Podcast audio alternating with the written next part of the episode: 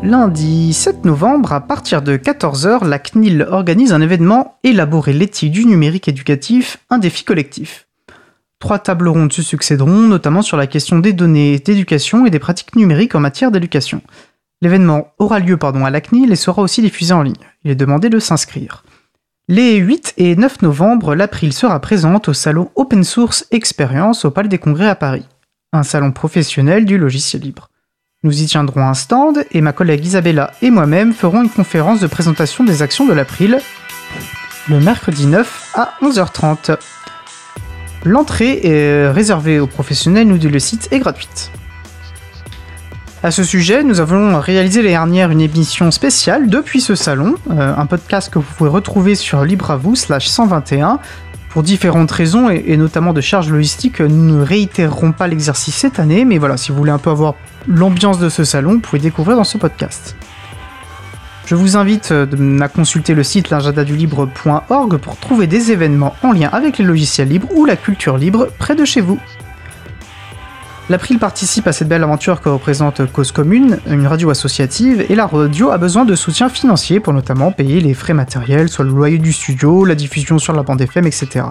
Nous vous encourageons à aider la radio en faisant un don. Toutes les infos sont, toutes les infos sont sur le site causecommune.fm. Vous pouvez aussi aider en consacrant du temps.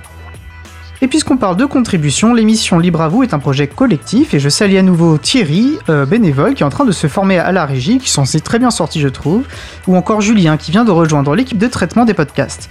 Il y a de nombreuses manières de contribuer à cette émission, par exemple en proposant des sujets, donc si l'aventure vous tente, n'hésitez pas à nous contacter. Notre émission se termine, comme vous pouvez l'entendre, au générique de fin. Je remercie les personnes qui ont participé à l'émission.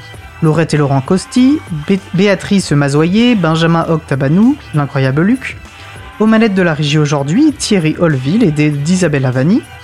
Merci également aux personnes qui s'occupent de la post-production des podcasts Samuel Aubert, Elodie Daniel Giraudon, Languin, ainsi que Julien Haussmann. Tous, tous et toutes bénévoles à l'April et Olivier Gréco, le directeur d'antenne de la radio. Merci également à Quentin Gibaud, bénévole à l'April, qui découpera le podcast complet en podcast individuel par sujet. Vous trouverez sur notre site web libravou.org toutes les références utiles ainsi que sur le site de la radio causecommune.fm. N'hésitez pas à nous faire des retours pour indiquer ce qui vous a plu mais aussi des points d'amélioration. Vous pouvez également nous poser toutes questions et nous y répondrons directement ou lors d'une prochaine émission. Toutes vos remarques et questions les bienvenues à l'adresse contact at libravou.org.